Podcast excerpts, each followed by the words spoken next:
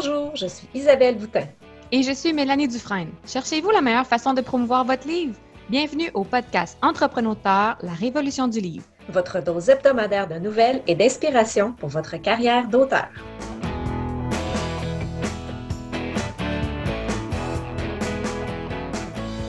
Bonjour et bienvenue à l'épisode 5 de la saison 2.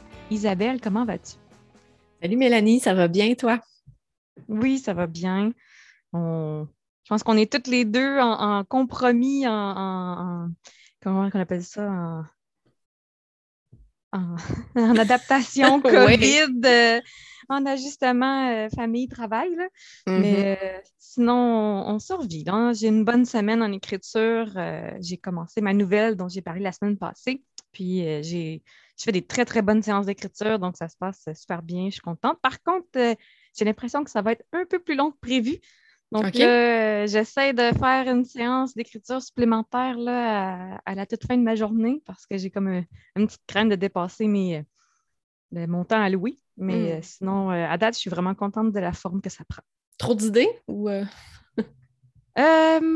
ben, c'est un peu du fan service, si on veut, c'est pour faire plaisir à, mes lectrices. Donc, donc, non, pas trop d'idées, mais disons que les, idées sont très développées, là, surtout euh, au niveau des deux personnages, leurs interactions, puis euh, ce qui se passe entre eux. Euh. Je comprends ça. Et toi? Ben moi, ça avance. J'écris pas tous les jours, mais j'écris régulièrement, puis ça continue d'avancer. là, j'étais un peu perdue dans ma fin parce que j'avais comme mal planifier mes choses. là, j'ai pris un peu de temps pour euh, refaire un mini plan pour mes chapitres qui restent. Donc, il me reste environ cinq chapitres à écrire. Donc, c'est très, très court. Ça va. je vois la fin, là. Je vois la fin. Puis justement, là, comme j'en parlais la semaine passée, là, je fais attention, j'écris, puis je prends la peine de garder le ton humoristique, de, ramener un peu de, ridicule dans, dans, ce que j'écris pour ne pas avoir à refaire cette section-là après. Mais non, non, je suis contente. Euh, j'ai bon espoir de, terminer là. Euh, d'ici la fin novembre. En tout cas, c'est ça le but. Donc, euh, espérons que je vais réussir à maintenir mon but, mais j'ai bon espoir, je suis confiante. 11 jours, 11 jours, 5 chapitres. c'est ambitieux, mais c'est jouable.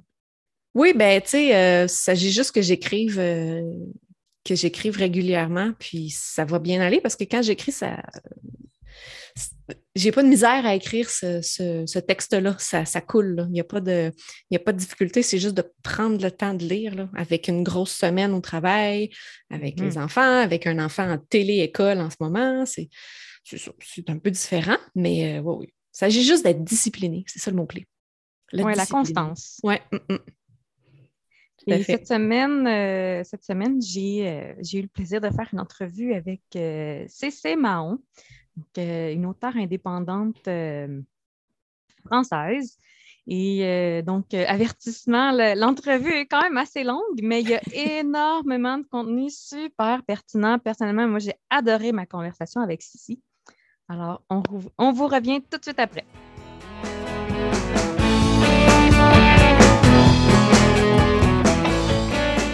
Bonjour, Cici Mahon. Bienvenue sur le podcast. Merci de me rejoindre aujourd'hui.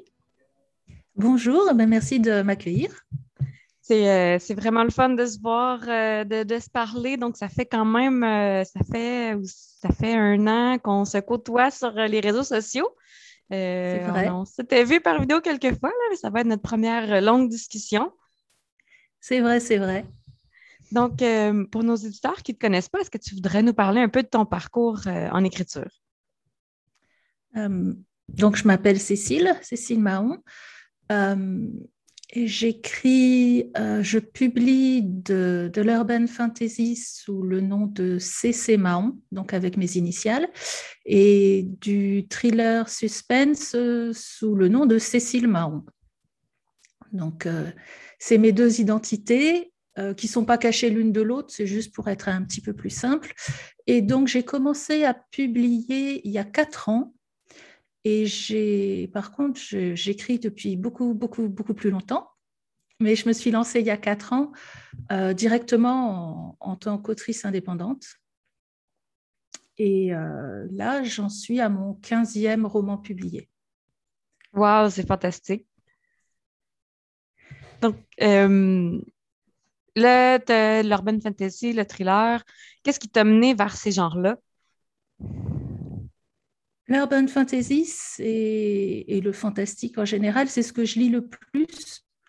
Donc j'ai commencé par là, c'était franchement, c'était tout naturel pour moi. Euh, mais je lis pas que ça, je, lis pas mal de, de policiers, j'aime bien les cosy mysteries. Euh, on n'a pas vraiment de, nom de genre en français pour ça, c'est pas encore très répandu. Et puis, euh, et puis j'aime bien les romans à suspense, voilà, le thriller. Donc, jusque, bah, jusqu'à cette année, j'avais écrit que du fantastique dans les, différents genres. Euh, et puis j'ai eu envie, besoin de changer un peu, euh, changer d'air. Et donc euh, là en septembre, j'ai publié un roman. il n'y a pas de fantastique, il n'y a pas de magie, mais il y a du suspense et des secrets. Voilà. Puis le, changement de genre, est-ce que, est, ce que tu penses que ton lectorat t'a suivi ou tu démarches complètement un, nouveau lectorat? Comment ça se passe? Un petit peu des deux. Euh, j'ai communiqué auprès de mon lectorat, je leur ai expliqué euh, ce que je faisais et pourquoi. Euh, je leur ai bien dit que bah, ça n'allait pas forcément leur plaire parce que j'aurais posé la question est-ce qu'il faut, est-ce qu'il vous faut forcément de la magie ou du surnaturel dans vos lectures?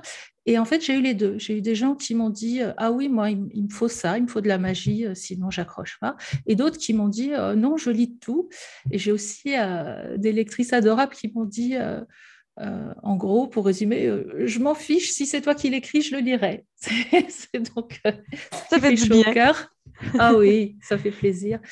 Et donc, euh, bah, c'est pour ça que je me suis lancée avec une. J'ai pas fait un, j'ai pas pris un nom de plume totalement différent. J'ai pas gardé le secret. Euh, euh, je voulais juste avoir sur les sur les boutiques en ligne, je voulais juste qu'il y ait deux pages d'auteurs différentes pour que ce soit clair.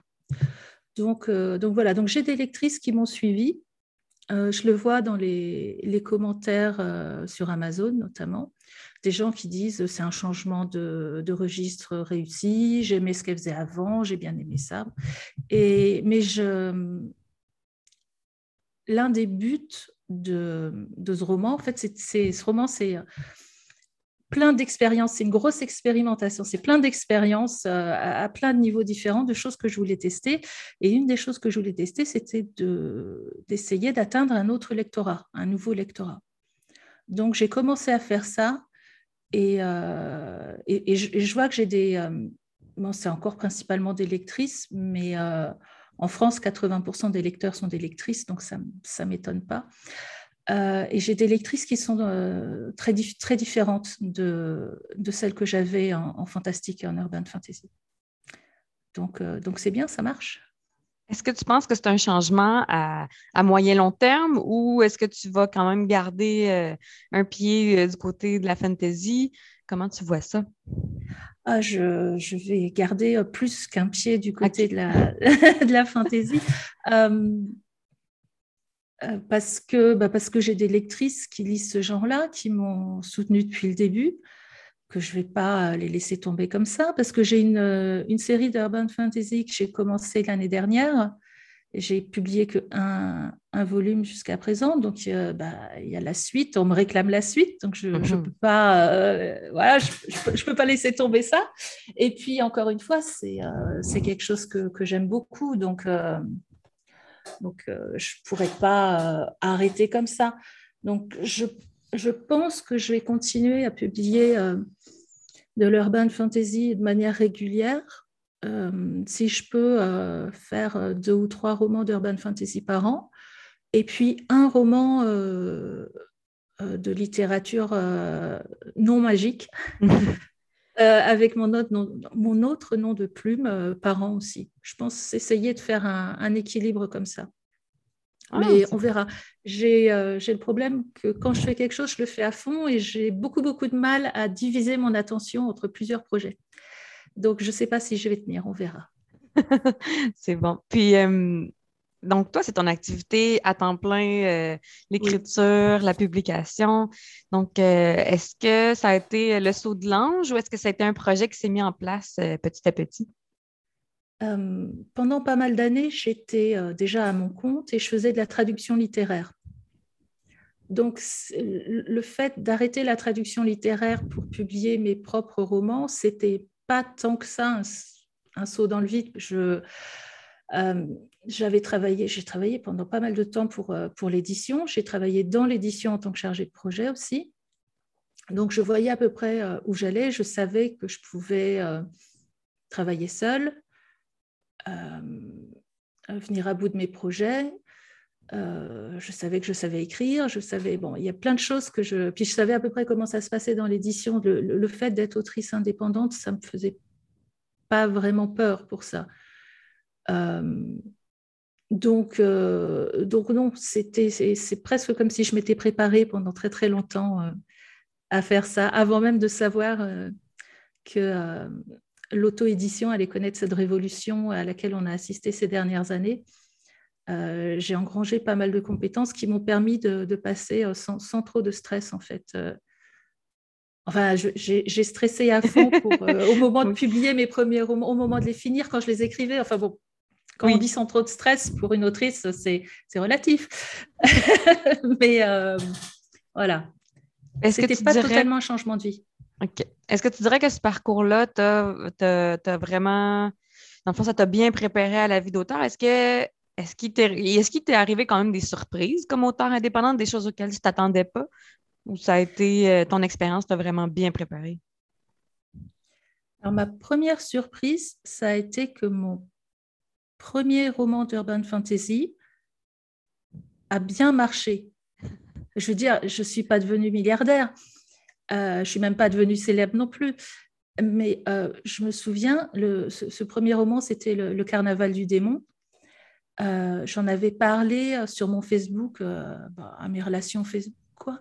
Mm-hmm. Et je l'avais mis en précommande. C'était il y a quatre ans.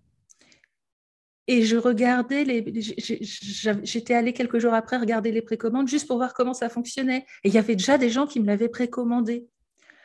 Alors, euh, je, chaque jour, je retournais voir et puis je me disais, mince, il y a huit personnes qui veulent me l'acheter, il y a 12 personnes qui veulent me l'acheter. Alors, c'est des tout petits chiffres, mais euh, à l'époque, ça m'avait surpris qu'il y ait des gens qui me fassent confiance, en fait. Euh. Mm.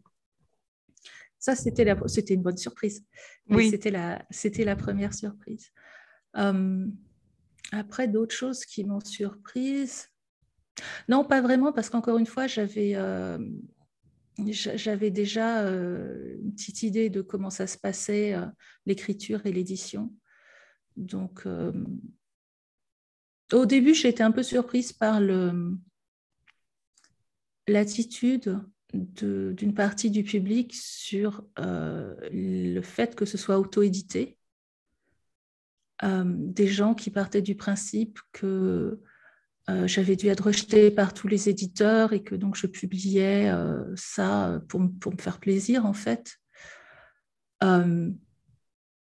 mais bon, c'est tellement éloigné de la réalité que ça ne m'a pas vraiment inquiété plus que ça. Enfin, je veux dire, on se trompe tous sur des tas de choses tous les jours, donc ça, c'est pas grave.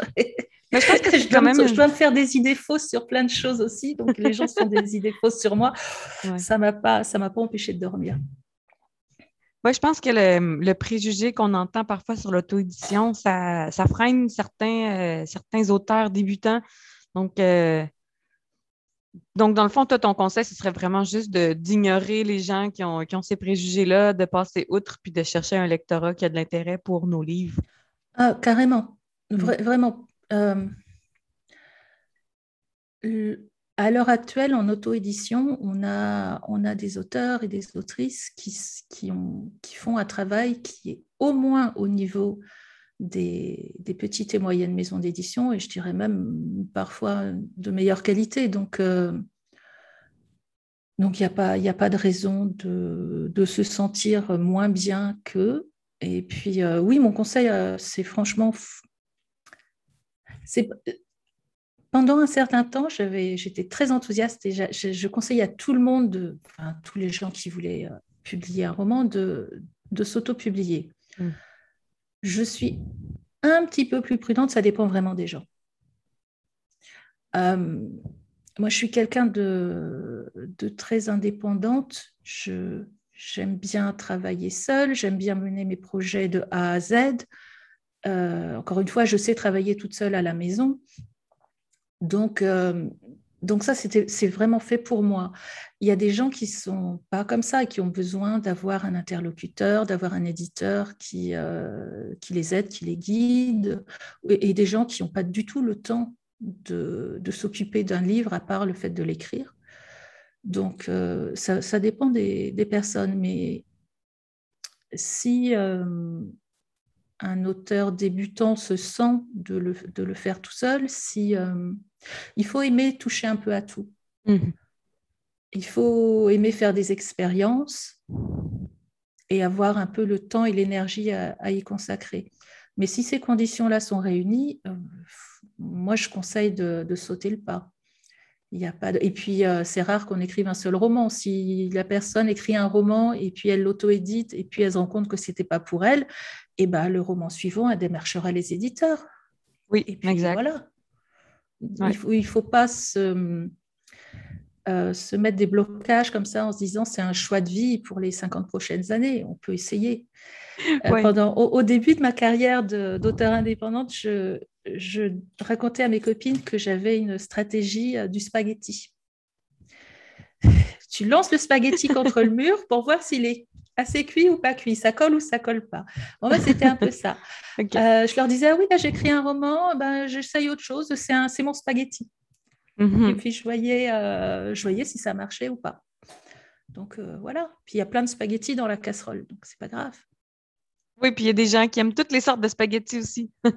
c'est vrai, c'est vrai. Il y a des gens qui les aiment un peu, un peu trop cuits, un peu pas assez cuits, c'est ça. Avec ou sans la sauce, il faut, faut pas croire. le tout, c'est de, c'est de trouver ces gens-là. Puis donc, euh, toi, ta routine d'écriture euh, sur une journée ou sur une semaine, comment ça se passe? Alors, le, le matin, je fais tout ce qui n'est pas écrire. Donc, ça dépend des jours et des périodes. Euh, je peux faire ma comptabilité. ce matin, j'étais sur Photoshop pour faire des, des visuels. je peux faire euh, du marketing, de la communication, des traductions. Je viens de terminer une traduction là, d'un de mes romans, donc euh, je travaille sur ça le matin. Et puis à partir de 14 heures, j'écris avec les, copines du chat de l'écrivain, qui est un, groupe Facebook. Et donc de 14 heures à généralement 17 ou 18 heures, j'écris. Voilà, c'est ma, c'est ma routine, cinq jours par semaine. Et le week-end, euh, je ne travaille pas parce que c'est le week-end. Ah, ben, c'est bon. Puis est-ce que tu te mets des objectifs? Euh, donc là, tu te mets une période de temps. Est-ce que tu te mets aussi un objectif en nombre de mots ou c'est vraiment une fois que les heures sont écoulées, c'est terminé? Euh, alors, j'ai un objectif en nombre de mots. Je, suis Miss Objectif. Euh, ça me vient sans doute de, de l'époque où j'étais traductrice, où je me mettais des objectifs en nombre de pages à traduire parce que eh ben, l'éditeur, il attendait la traduction à un moment. Donc, généralement, je me mets comme objectif 2000 mots, d'écrire 2000 mots dans, ma, dans ma séance. Euh, il y a des moments où je sais que je vais écrire moins, donc je, révise à la baisse, et il y a des moments où je me sens en grande forme et où je vais au-delà. Mais euh, en moyenne, c'est 2000 mots. Donc, ça te prend environ quoi, trois mois faire un premier jet, deux mois? Euh, on va dire deux mois en moyenne. Mais encore une fois, ça dépend des romans. Par exemple, le, roman, mon expérimentation euh, euh, de roman à suspense que j'ai publié en septembre, euh, j'ai commencé à travailler dessus, pas à l'écrire, mais à, faire des recherches, à y réfléchir en janvier. Donc, ça m'a pris neuf, huit mois, presque neuf, tout compris mais parce qu'il est, il est plus long, que, il est 40% plus long que ce que je fais d'habitude. Euh, c'est un genre que je n'ai pas l'habitude d'écrire. Euh, j'avais décidé euh, d'avoir trois personnages point de vue au lieu d'un. ça se passe sur deux époques différentes parce qu'il y a aussi. Donc, du coup, j'avais des recherches historiques à faire. j'ai essayé des nouvelles techniques d'écriture dans chaque scène et dans chaque chapitre. Enfin, j'ai, c'était vraiment c'était des expériences empilées les unes sur les autres, ce, truc. Donc ça m'a pris beaucoup plus de temps. Mais, euh, mais sinon, quand j'écris de l'urban fantasy comme j'ai l'habitude de faire, normalement, en trois mois, c'est euh, depuis le, début où je réfléchis à l'histoire jusqu'à jusqu'à un, jet à envoyer à mes bêta-lectrices, c'est généralement trois à quatre mois. Enfin, trois mois, plus après un mois pour la, euh, les bêta-lectures, les corrections, faire les euh, faire les petites mises à jour des couvertures avec, euh, avec des artistes qui les font. Il a, du, du coup, c'est généralement trois romans par an, quatre mois par, euh, par roman. OK. Puis c'est la, la, même vitesse que tu tiens depuis le début de ta carrière ou ça a changé dans le temps? suivant les années, ça change. Il y a plein de choses qui, qui font aussi bien sur... au début, c'était un petit peu plus long. Après, la deuxième année, ben, j'ai un peu pris une vitesse de croisière, donc c'est allé plus vite. Euh, la troisième année, c'est allé moins vite parce que, euh, bah parce que puis, puis il, y a eu, il y a eu le Covid, le mhm. confinement, le, tout ça. Donc là, j'ai perdu de la, la vitesse. Cette année, eh ben, du coup, j'en ai un qui m'a pris huit ou neuf mois à faire et là, j'ai à peine commencé le deuxième. Et puis, comme je, je change à nouveau de, de genre, euh, il faut que je me, je me, remette le cerveau dans, le, bon sens pour écrire de l'urban fantasy. Et donc, euh, et comme je te disais plus tôt, j'ai un peu du mal à, passer d'un projet à l'autre. Euh, je ne peux pas avoir deux, choses en tête en même temps. Un, un, petit cerveau qui ne supporte pas euh, d'être multitâche. Donc, donc, passer de l'un à l'autre, ça prend un peu de temps. Donc voilà, j'ai eu des années à cinq romans et cette année, ce sera une année à deux, probablement. Et, au, début, je me mettais beaucoup de, pression parce que encore une fois, j'aime bien les objectifs chiffrés et j'aime bien tenir mes objectifs et, tenir mes deadlines et, euh, et, je suis pas hors délai. Bon, eh ben euh, si, maintenant j'ai appris que je pouvais être hors délai. J'ai décidé de pas me mettre le pas me mettre le trop de stress, de pas me mettre la rate au courbouillon, comme on dit. Et puis, euh, puis on verra bien. Et puis voilà. Puis c'est euh, l'avantage de l'auto-édition, c'est que tu, es maître de ton calendrier, donc il n'y a personne derrière toi qui, qui peut jouer du fouet ou il n'y a pas. Euh, ah, ah, si, alors il y a des lectrices. il y a des lectrices qui m'envoient des mails et des messages en disant Bon, mais c'est pas tout ça, mais euh, le premier volume de la série, il est paru en janvier et qu'est-ce que. Hein Bon. Alors, et puis moi, je suis, je, suis la, la pire patronne que tu puisses imaginer. et donc, dirais-tu ben, je pense que le, de pouvoir changer de genre, de pouvoir choisir le calendrier de publication, c'est un avantage de l'auto-édition. Dirais-tu qu'il y a des inconvénients à, l'auto-édition? Comme je le disais plus tôt, ça dépend des gens. Il y a des gens qui vont trouver des inconvénients au fait de devoir tout faire et d'être euh, auteur, euh, éditeur, euh, de devoir gérer des corrections et des graphistes, etc. Moi, j'aime bien, donc c'est un avantage.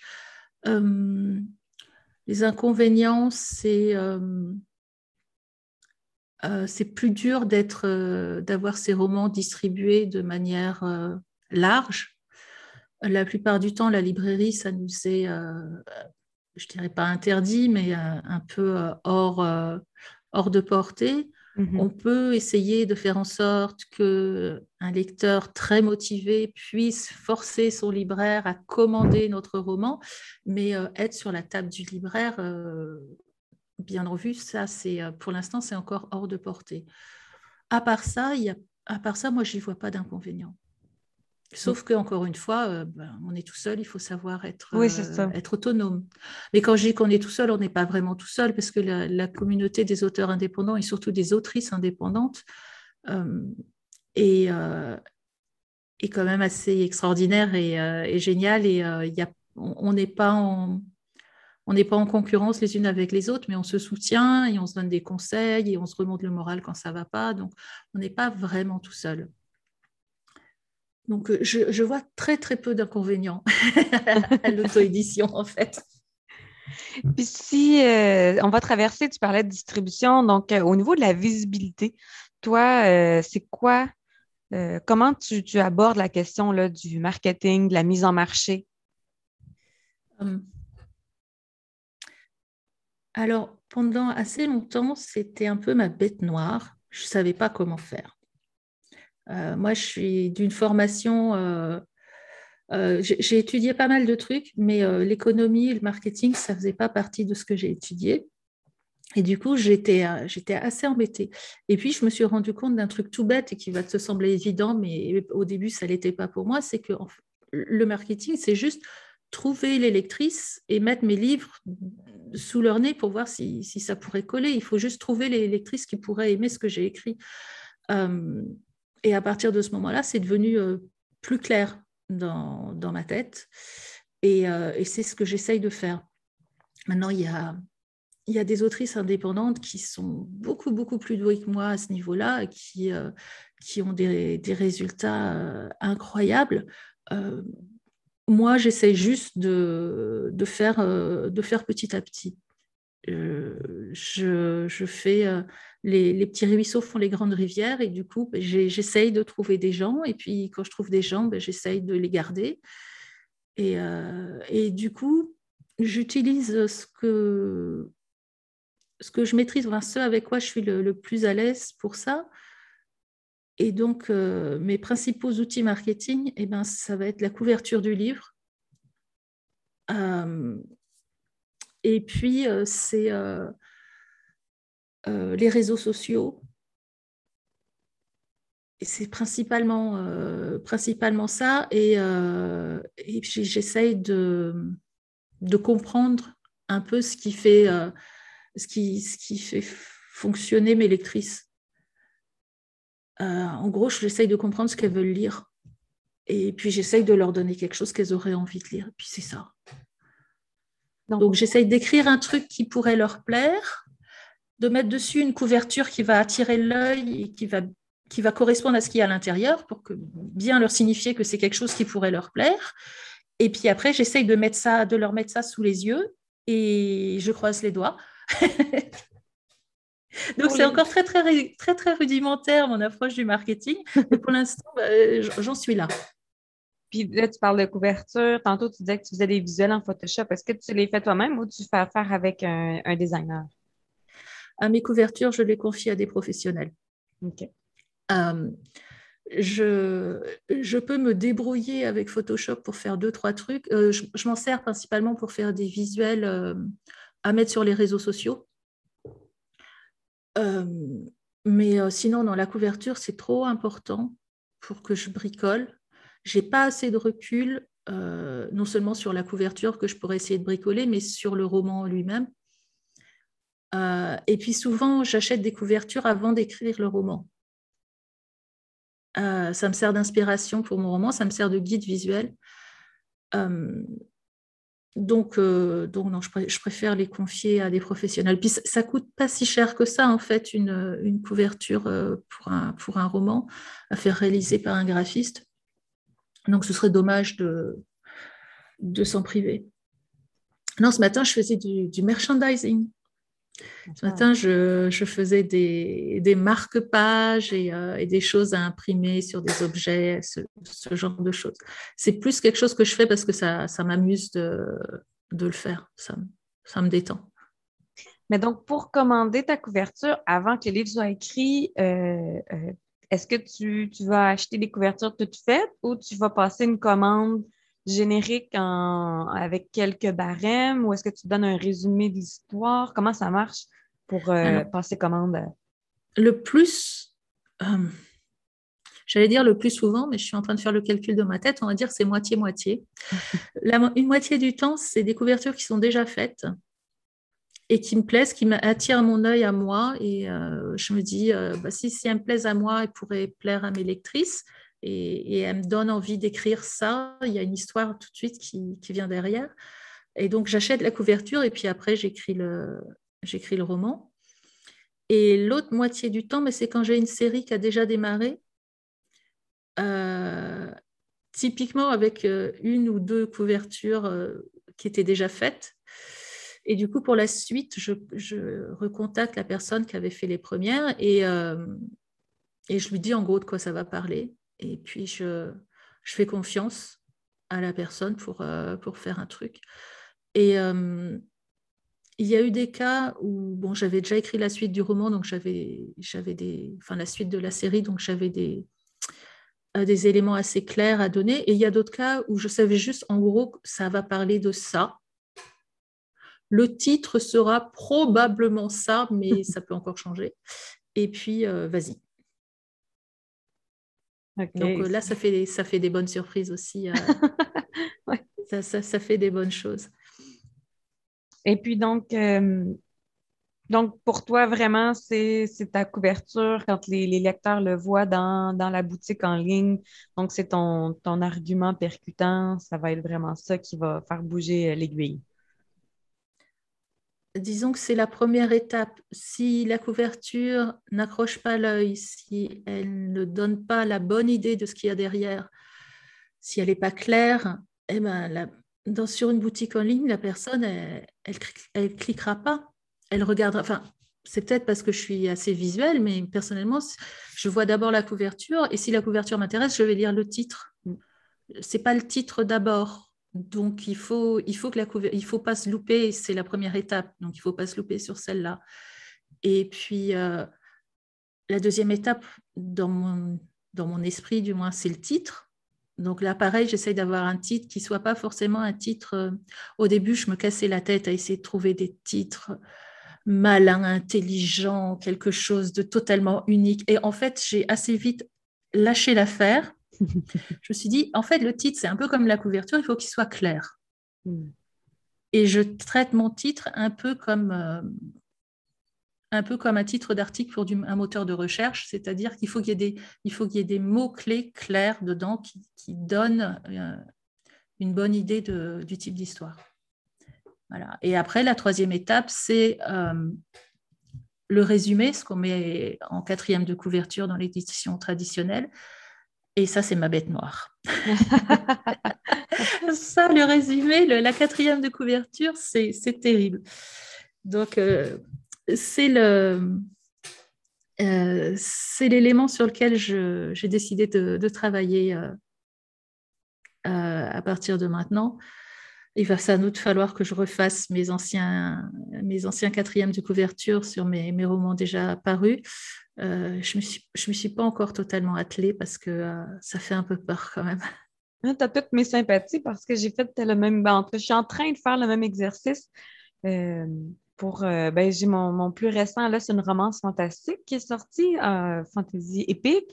Puis j'ai fait ta pub payante sur Amazon dans la catégorie de romance fantastique et j'ai eu une quantité de clics incroyable. Puis je pense que, ah, ben, un peu comme toi, ma, couverture, j'avais vraiment demandé au graphiste, je dis, quand les gens le voient, je veux que ce soit vraiment fantastique médiéval, je veux que ce soit évident. Puis je pense que c'est quand même assez bien réussi de ce côté-là. Donc, les gens qui cliquent nécessairement, ils doivent s'attendre à quelque chose dans, dans cette veine-là.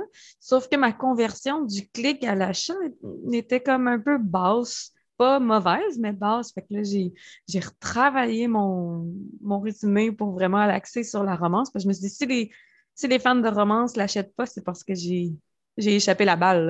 j'ai pas, j'ai pas hmm. atteint mon objectif.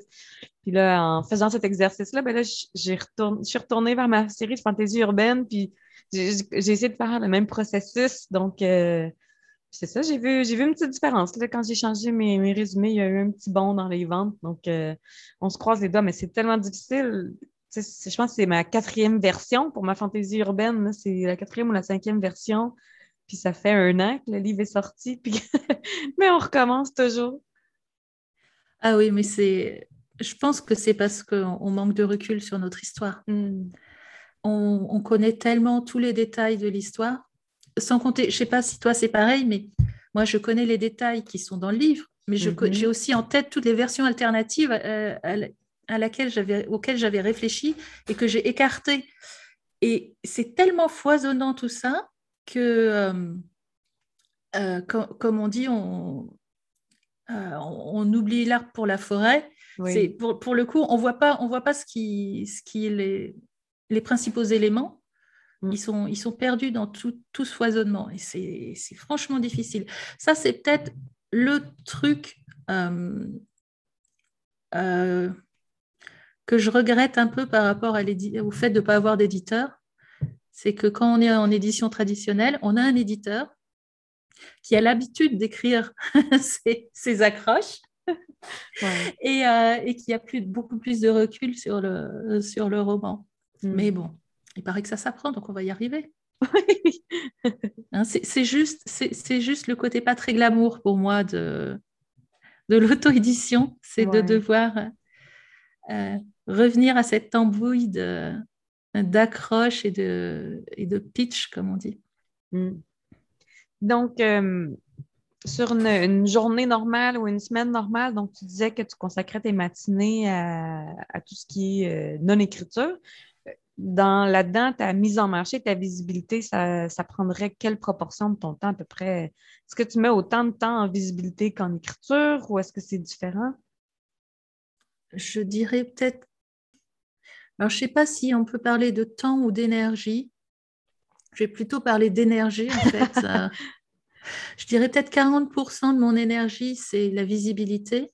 Donc, euh, euh, je, mets dedans euh, les publicités, les opérations marketing, la, la, communication, les réseaux sociaux, le fait de rappeler aux gens que je suis là et que j'existe, tout ça mis ensemble, je dirais 40%.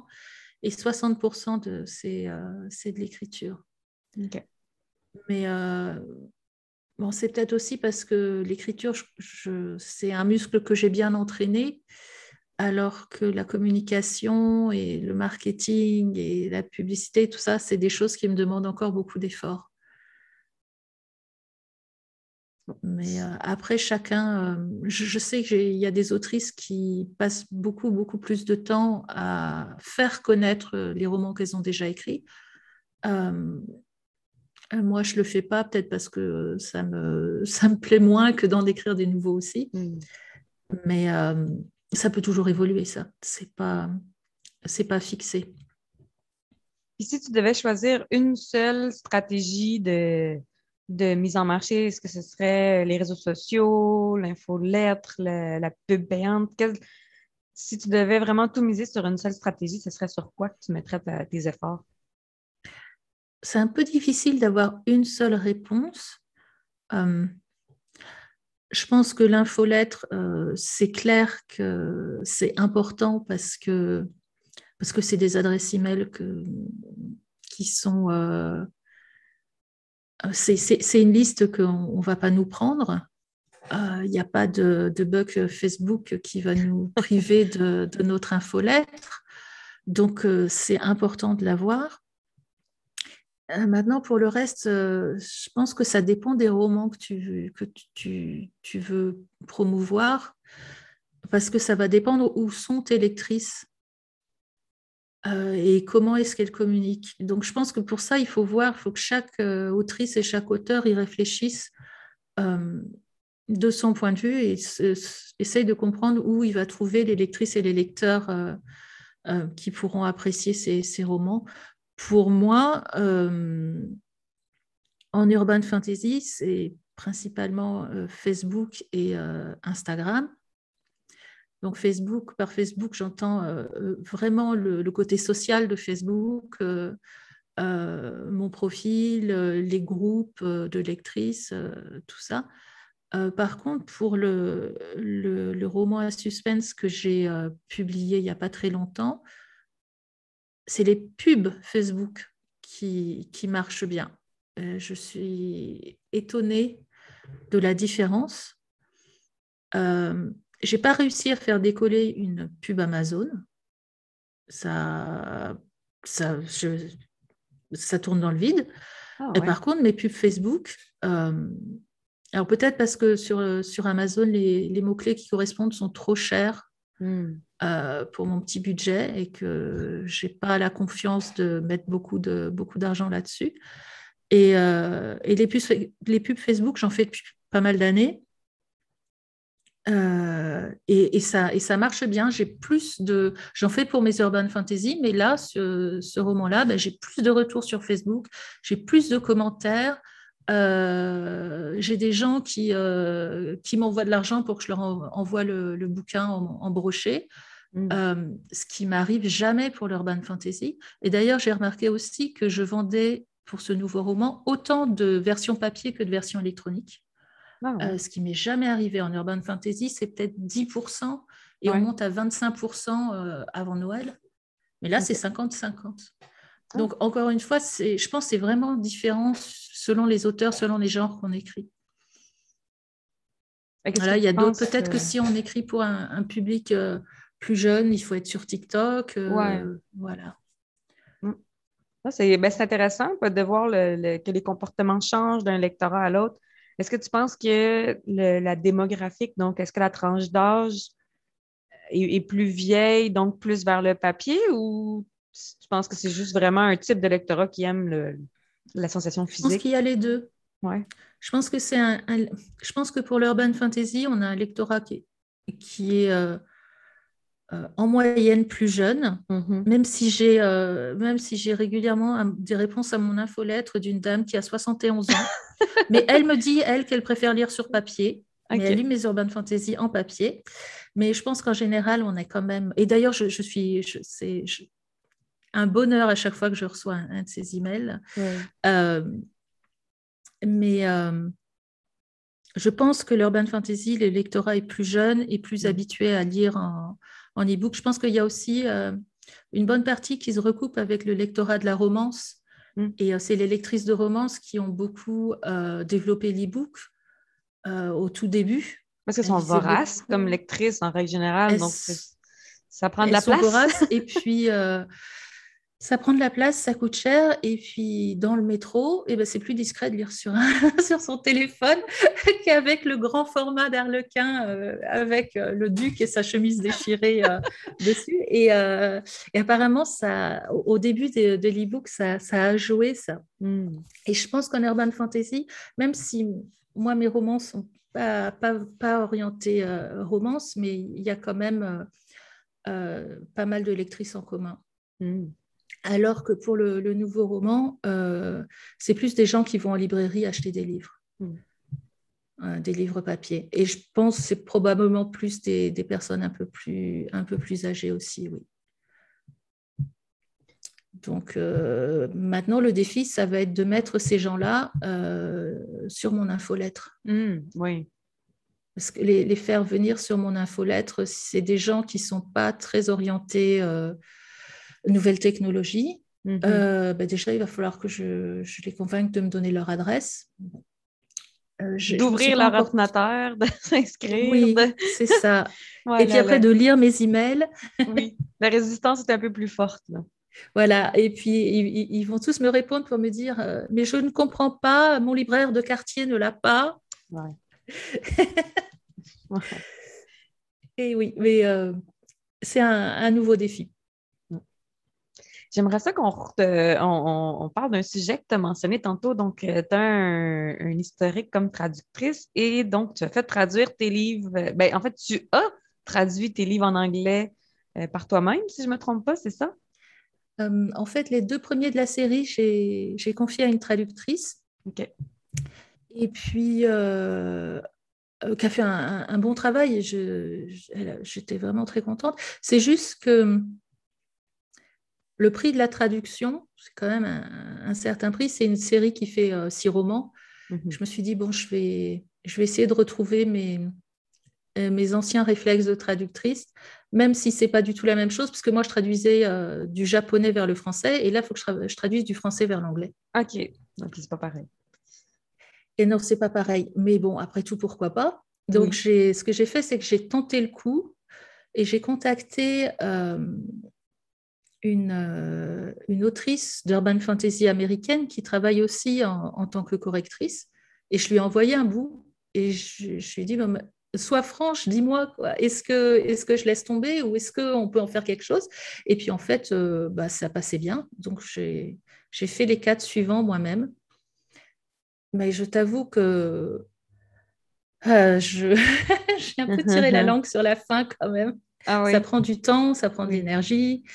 Euh, j'ai pas réussi à tenir le rythme de parution que je voulais pour, euh, pour celle-là pour ces traductions-là. Donc, euh, bon, mais encore une fois, il y a le Covid qui est arrivé là comme un chien dans un jeu de quilles et qui a mis toutes mes prévisions par terre. donc, je pense que pour la prochaine série, je pense que je la ferai traduire, mais peut-être quand j'aurai déjà plusieurs romans écrits en français et je la ferai traduire par quelqu'un, probablement. J'essaierai de mettre le budget de côté pour la faire traduire par quelqu'un, pour pouvoir la, la publier de, de, manière plus, plus rapide et plus régulière. Parce qu'on parle de combien de temps environ pour traduire un roman? Donc, tes romans font quoi, à peu près 60, 80 000 mots? Euh, les urban fantasy sont plus entre 50 et 60 000 mots. OK. Puis, ça te prend combien de temps? Euh, ben, en y travaillant le matin, euh, normalement, ça devrait pouvoir être fait en deux mois. Sauf que là, le dernier, Bon, je ne me suis pas attaquée tout de suite parce que j'avais euh, déjà du retard sur les autres, mais le dernier dont je viens de terminer la traduction, donc là il est parti en, correction, euh, ça fait un an qu'il est publié en France. Donc euh, vraiment, j'ai complètement perdu le rythme là-dessus. Hmm. Mais normalement, en deux, trois mois, ça devrait être, ça devrait être bouclé. Surtout que de passer du français à l'anglais, c'est pas aussi, euh, c'est pas une gymnastique aussi intensive que, que du japonais au français ou du français au japonais. Donc, euh, c'est faisable. Puis, si on, euh, si on, écrit bien en anglais, c'est faisable. Oui, c'est ça. Il faut avoir une affinité avec la langue dans laquelle on veut traduire. Moi, ça fait des années que je lis en anglais je lis des e-books en anglais à l'époque où Amazon n'était pas implanté en France. Mhm. Donc j'avais un compte sur Amazon.com et, je, lisais des, bah, je lisais de l'urban fantasy en anglais en fait. Donc euh, donc j'ai quand même pris le pli pas mal. Comment ça euh, se passe pour euh, faire ta promotion en anglais, pour faire ta visibilité? Est-ce que Pour l'instant, ça se passe pas. ça se passe pas. Pour l'instant, ça se passe pas.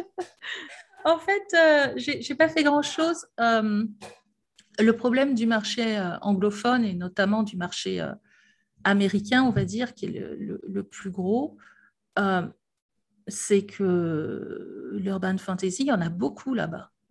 En France, c'est un genre de niche. C'est une niche. Sur... La romance paranormale, il y en a plus, mais l'urban fantasy pure, mhm. c'est quand même très niche en France. Du coup, il y a quatre ans, quand j'ai commencé à en publier, euh, c'était facile d'être en tête de la catégorie d'Amazon. En gros, tu publiais ton bouquin et puis, puis bah, tu y étais. Quoi. Euh, bon, en anglais, ça ne se passe pas tout à fait comme ça.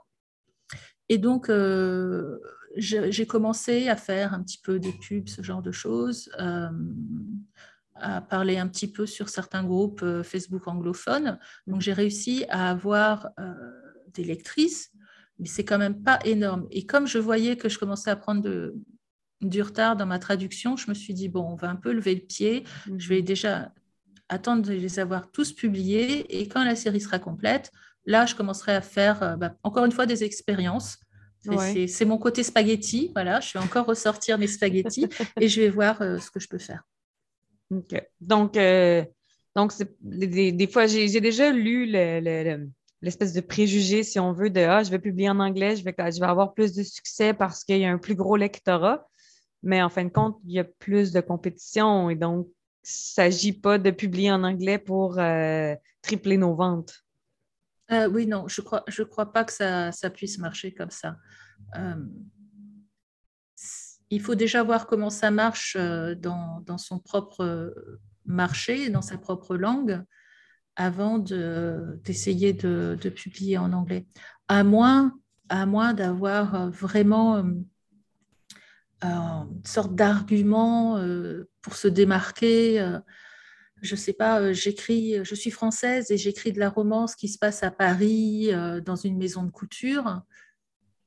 Ok, là, je, dirais, euh, ça vaut, ça vaut peut-être le coup de, tenter, mais encore une fois, il faut mieux se faire les dents chez soi, mm-hmm. d'abord.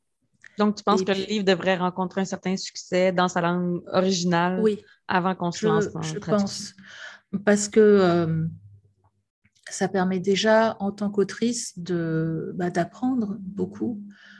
Euh, ce qui fonctionne. Alors, c'est vrai que les lectrices ne sont pas les mêmes euh, quand, quand elles, en français ou en anglais, n'attendent pas forcément les mêmes choses, mais enfin, quand même. Et puis, au niveau de la publication, c'est toujours plus facile d'apprendre à maîtriser euh, les pubs Facebook ou Amazon en français avant de se lancer sur, sur le marché anglophone, où tout est plus grand. oui, il y a plus de lectrices, mais il y a plus d'auteurs aussi. Mhm. Il y a plus de bouquins. Je crois qu'Amazon France, c'est un dixième d'Amazon.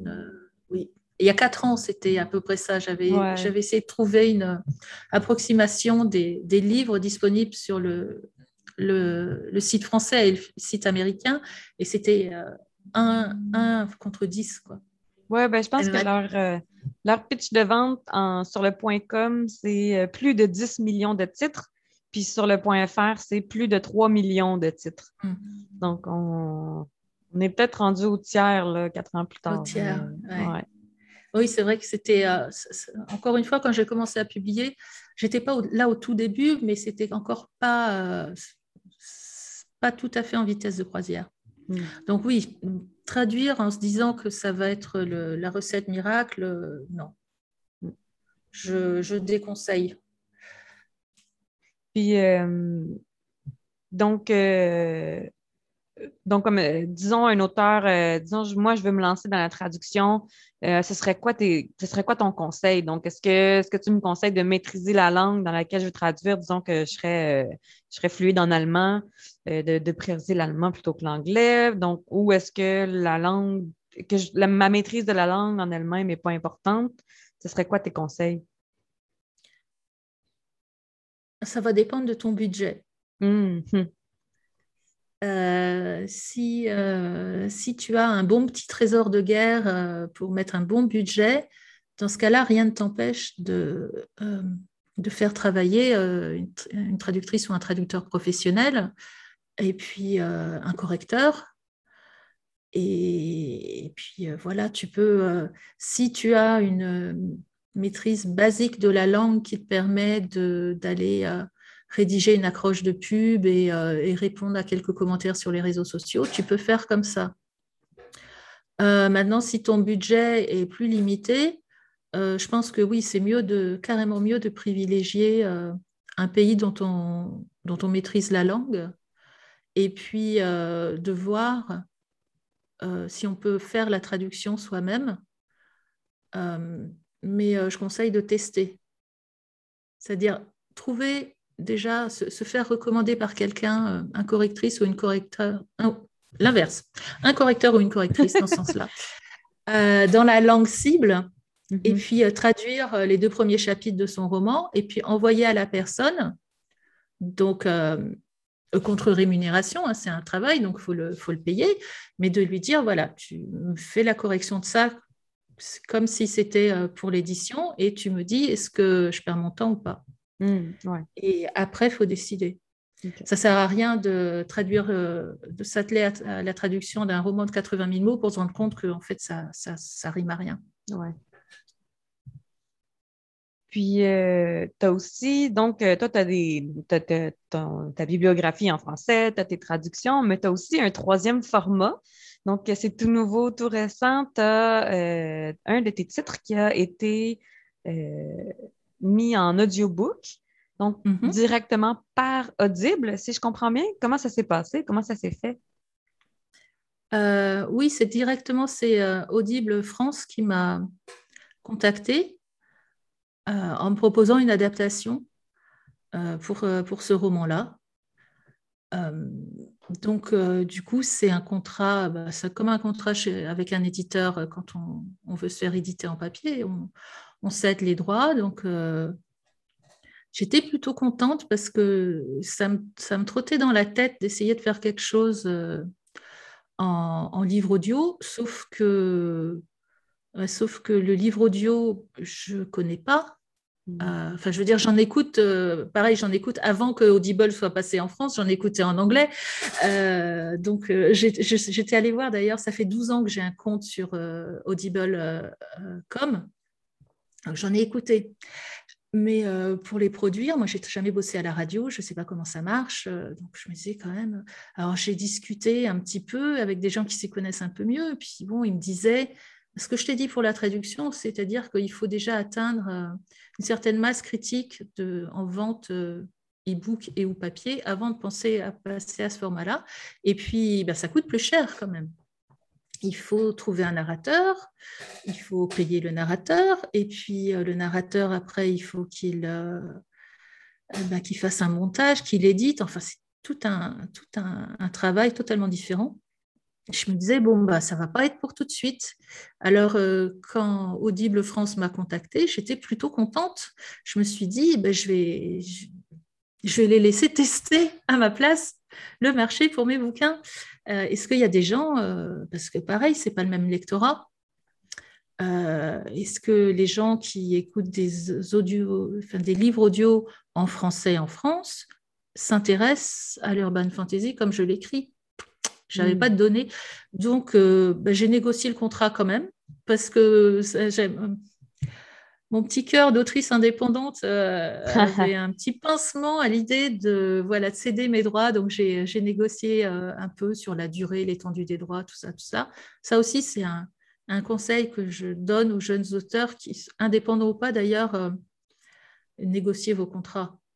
Il ne faut pas mm. se laisser intimider par un éditeur euh, et penser que c'est ça ou rien. D'ailleurs, si l'éditeur vous dit non, je négocie pas, c'est ça ou rien, c'est un signe qu'il faut surtout pas aller bosser avec, avec cette personne-là. C'est pas pas un bon signe. Donc, euh, il y a des choses qui, sont négociables, il y a d'autres qui sont pas négociables. On tente, on teste, on voit. Donc, euh, j'ai fait appel à la communauté des autrices indépendantes euh, je leur ai demandé, celles qui avaient déjà signé avec Audible, celles qui avaient réalisé euh, des, audiobooks ailleurs. J'ai négocié mon truc et puis j'ai plongé. Et puis je me dis comme ça, ben, on va voir si ça marche ou pas. C'est le, plus, c'est le plus gros magasin, on va dire, de livres audio en France. Alors, si ça doit marcher, ça marchera chez eux. Mm. Donc, euh, à partir du moment où ils t'ont contacté, la négociation, signature du contrat, la, production de l'audiobook, ça a pris combien de temps? Alors, euh, entre le contact et la signature du contrat, on a dû mettre dix jours maximum. Ils étaient, ils étaient très réactifs et puis moi j'étais un peu au taquet aussi, donc, euh, donc ça n'a pas traîné. Après, enfin, la signature en elle-même, ça a pris un tout petit peu plus de temps, quelques jours de plus. Euh, et après la production, ils sont partis en production le mois suivant, je crois. Et donc deux mois après, c'était Ça, ça, a été rapide. Hein. Ça a franchement été, euh, été rapide. Et puis, euh, les premiers retours étaient bons sur, sur la qualité de la production, la qualité de l'acteur. Euh, moi, j'avoue que j'ai pas osé. J'ai juste écouté le début, mais après, j'ai pas, pas réussi à. Ah non, c'était trop. Euh, parce que ce qui est terrible, c'est que quand on se relit, puis surtout, euh, bon, ce bouquin-là, il avait déjà quelques mois,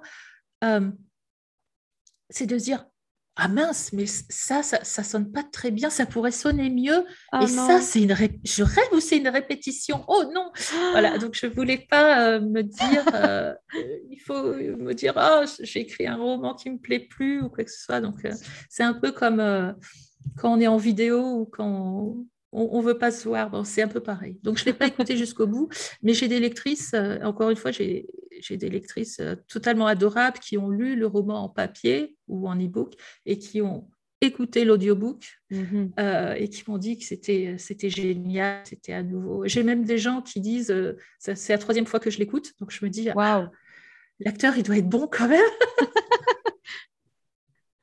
Donc, euh, franchement, je suis, je suis contente de, ce qui a été fait. Après, est-ce que ça va rencontrer son public ou pas C'est encore un petit peu tôt pour le savoir. Et puis, moi, je n'ai pas de point de référence.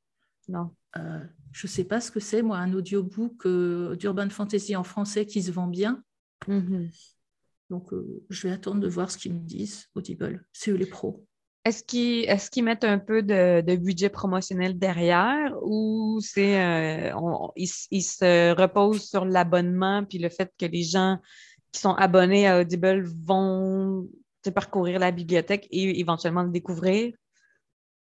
Je dirais qu'ils ont été fair play. Euh, ils ont envoyé. Euh,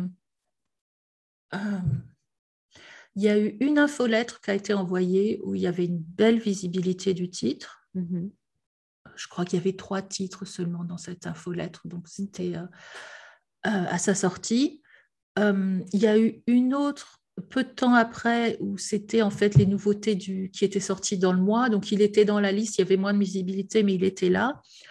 Euh, il est un peu plus facile à trouver parce que c'est une production d'audible. Donc, ils mettent un petit peu en avant. Après, c'est pas le Da Vinci Code, donc ils n'ont pas, pas mis un budget promotionnel de folie derrière. Euh, je pense qu'ils attendent de voir un peu euh, si ça marche. Ils sont un peu comme moi, ils attendent de voir si ça marche ou pas. Quoi. C'est encore très nouveau euh, en France quand même. au niveau grand public, je veux dire. Donc, voilà. c'est pour ça aussi que je n'ai pas hésité à, confier le truc. C'est parce que pour une fois, je donne mes spaghettis à quelqu'un d'autre pour qu'il les lance contre le mur. Je, sens que je, sens que cette histoire de spaghettis, ça va faire des cauchemars. ça va être ta marque de commerce. Mais j'adore le spaghetti. Euh, mais oui, donc euh, du fait où, ben, parce que du côté anglophone américain, le, marché de l'audiobook a quand même pris de la vitesse, même si le marché n'est probablement pas encore arrivé à, maturité. C'est encore en, en, pleine évolution. Mais euh, c'est coûteux de se lancer dans l'audiobook, ne serait-ce que parce qu'il y, a le narrateur, puis c'est un format différent. la plupart d'entre nous, on, est capable de modifier un document Word, on est capable d'en faire mm. un, e-book de façon quand même assez euh, ben, simple ou en tout cas avec les moyens du bord, mais d'enregistrer, ça prend un micro, ça prend une salle euh, spéciale donc, euh, pour la sono. Après ça, il faut faire du montage. Donc, c'est quelque chose qui est, qui est, accessible à beaucoup moins de gens. Donc, nécessairement, l'investissement, qu'on le fasse nous-mêmes ou qu'on le fasse faire, l'investissement est là, ne serait-ce qu'en équipement. Oui, et puis, euh, et puis ça prend aussi un, quand même une bonne compétence d'acteur ou d'actrice. Mm-hmm pas forcément pour le jouer comme sur, un, sur une scène de théâtre, mais ne serait-ce que pour le lire de manière euh, engageante et agréable. Euh, c'est pas c'est pas donné à tout le monde, c'est un métier différent. Et puis les autrices et les auteurs, on est généralement euh, des êtres assez silencieux. Mm. On s'exprime par l'écrit, alors c'est vraiment une autre dimension. Mm. Donc, mais c'est intéressant. C'est encore une fois, euh, c'est ce qui me rend heureuse d'être une autrice indépendante, c'est que euh, voilà, je peux essayer des trucs comme ça. Parce que quand on est chez un éditeur, si l'éditeur fait réaliser un audiobook, c'est super, hein. mais euh, bah, peut-être qu'il va nous envoyer un email pour nous dire au fait, tu as l'audiobook qui est sorti la semaine dernière, et puis c'est tout, on ne sait pas ce qui se passe. Hmm. Donc, j'aime bien tester avec des spaghettis. Donc, euh, en terminant, euh, quel conseil tu donnerais à un écrivain débutant? De terminer d'écrire le roman qu'il est en train d'écrire.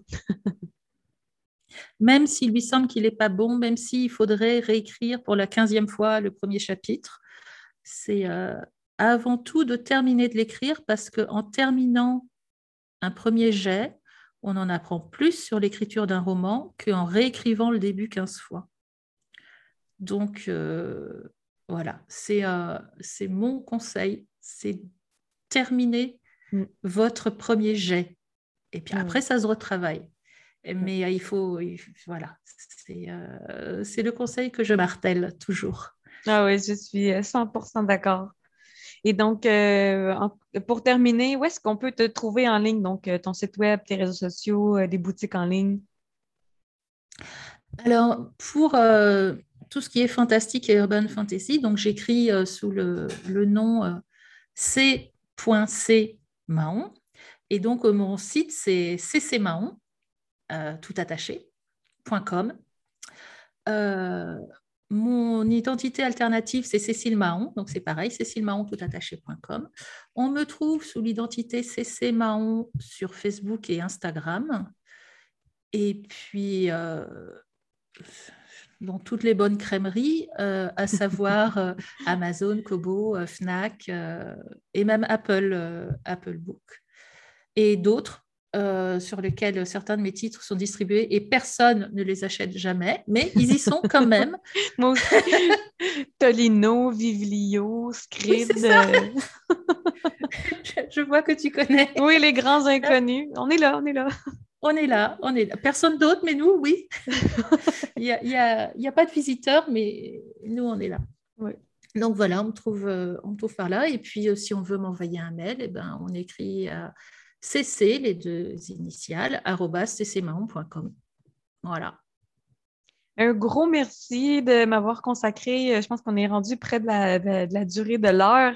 Donc, euh, c'était vraiment plein, plein d'informations. C'était, euh, même moi, j'en ai appris, tu vois. Donc, c'était vraiment génial.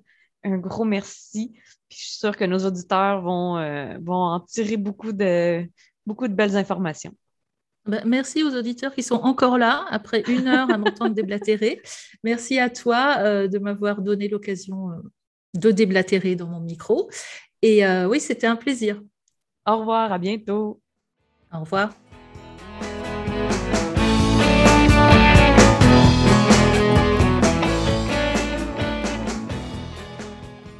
Merci beaucoup, Cécile, pour cette belle entrevue, euh, longue, mais intéressante et pertinente. euh, bravo, Mélanie, d'avoir mené ça et d'avoir réussi à aborder tous ces sujets-là de conversation dans, dans une courte rencontre. Euh, dis-moi, est-ce que euh, qu'est-ce que tu qu'est-ce que tu retiens de cette entrevue-là? Est-ce que tu vas utiliser certaines méthodes que Cécile a utilisées dans, dans sa mise en marché pour tes futurs livres?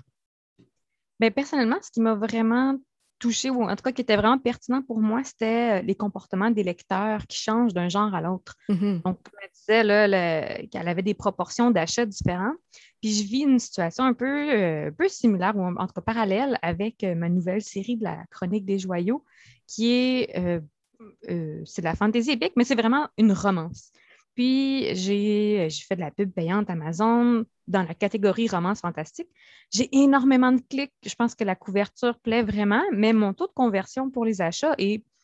c'est correct, là, mais pour en tout cas, moi, ça ne me satisfait pas. Là. Hmm. Donc, euh, on parle de 1 en 10, un, achat pour 10 clics, puis je suis plus à un achat pour 20 clics. Donc, euh, donc là, j'ai retravaillé, c'est la troisième fois que je retravaille mon, mon résumé.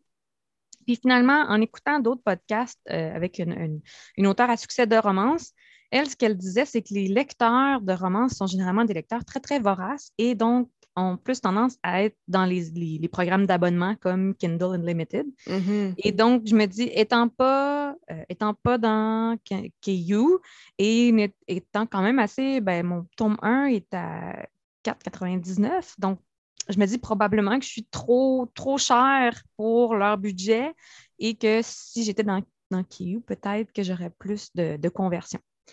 Donc euh, là, c'est le choix déchirant là, parce qu'en ce moment, cette série-là, elle est sur toutes les boutiques. Donc là, c'est de voir si je la retire ou pas. Donc, euh, mm-hmm. donc, ça m'a fait réfléchir. C'est bien, toujours bien de réfléchir. Ben, en fait, euh, ça m'a fait rire parce que je l'écoutais parler de son roman qui avait été traduit en anglais. Et euh, vous parliez de, du fait que ce n'est pas nécessairement parce que le marché est plus grand que c'est nécessairement un marché dans lequel on va, on va avoir plus de succès parce qu'effectivement, la, la, compétition est vraiment plus grande. Il y, a, beaucoup plus de lecteurs, oui, mais il y a énormément plus d'écrivains. Donc, euh, moi, j'ai vécu un peu ça avec ma traduction euh, de mes deux premiers tomes. J'ai toujours pas fini la traduction du troisième tome. Peut-être un jour, je m'y mettrai. En ce moment, c'est pas dans ma priorité. Mais euh, c'est ça, c'est difficile. C'est difficile de percer euh, dans le marché américain quand on est un nom inconnu. Il faut utiliser beaucoup de, méthodes là, euh, de, livres gratuits ou d'aller chercher des avis ou des, des, des, des, des, ARC, là, des Advanced Reading Copy. parce que sinon, on se perd dans la masse, puis c'est vraiment plus difficile. Fait que, à, voir si vous jamais vous pensez à traduire vos livres, il y a peut-être des stratégies à penser en amont plutôt que de le penser une fois qu'on est rendu, que le livre est déjà prêt et déjà lancé. Mais euh, il y a plein, plein, plein de stratégies qui existent à ce niveau-là. Puis je pense que c'est le fun de pouvoir faire le test sur un marché qui est énorme. Mais, mais c'est ça, il ne faut pas s'attendre nécessairement à devenir euh, dans le USA Today euh, la liste des meilleurs, des meilleurs vendeurs là, du jour au lendemain parce que la route est longue pour s'y rendre. Mais c'est ça. Ça ressemble à ça. De toute façon, je pense que si on voit des différences entre les lecteurs d'un genre à l'autre, je pense qu'on va voir des différences entre les lecteurs d'un marché à l'autre. Oui. Et les Français et les Américains ne réagiront pas aux mêmes choses de la même façon. Donc, quelque chose qui peut plaire à, un certain groupe culturel ne plaira pas à l'autre. Mm-hmm, ça, c'est pas nécessairement parce qu'on est un mauvais écrivain ou que c'est un mauvais livre, c'est vraiment des préférences. Mm, exact. Il faut s'adapter, il faut être flexible. Exactement, il faut, s'adapter. Je pense que c'est le meilleur, euh, le meilleur, la meilleure leçon à retenir de, cette entrevue-là. C'est déjà tout pour cette semaine, mais je dis déjà, mais en fait, euh, vous avez déjà eu une belle entrevue de plus d'une heure, donc euh, ça fait quand même un beau, un beau moment d'écoute en relaxation. Et que nous, on va vous revenir, euh, on va prendre peut-être une petite pause d'entrevue. Donc, euh, la semaine prochaine, attendez-vous pas à avoir une nouvelle entrevue de notre côté. Ce ne sera pas pour tout de suite. On va vous revenir plus tard avec euh, de nouveaux invités. Mais en attendant, ben, on vous souhaite une bonne semaine, puis on se reparle bientôt. À bientôt. Bye.